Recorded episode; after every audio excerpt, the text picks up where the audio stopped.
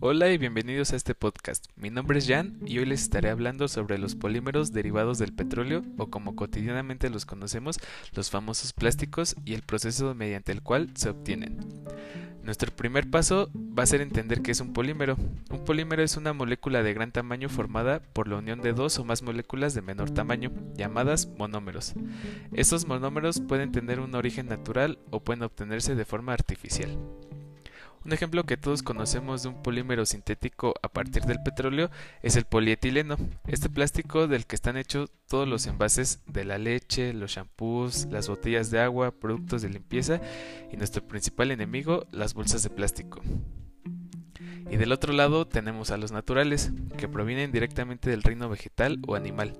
Por ejemplo, la celulosa, que proviene de la madera y con ella se elabora el papel, telas, entre otros productos. Al igual que cualquier molécula, los materiales poliméricos están formados en su mayor parte por átomos de elementos no metálicos unidos entre sí por enlaces covalentes. Bueno, y llegó el momento de hablar de nuestro invitado estrella, el plástico. Como ya mencionamos, el plástico es un derivado del petróleo. Este es una mezcla compleja de miles de compuestos y debe, de procesarse antes de ser utilizado.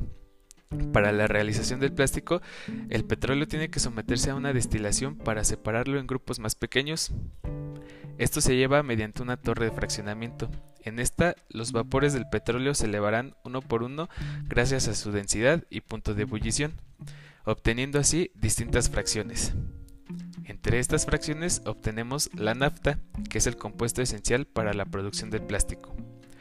Una vez que se procesa el petróleo y tenemos la nafta, pasamos a un proceso de polimerización, donde en un reactor se mezcla la nafta con monómeros como el etileno y el propileno.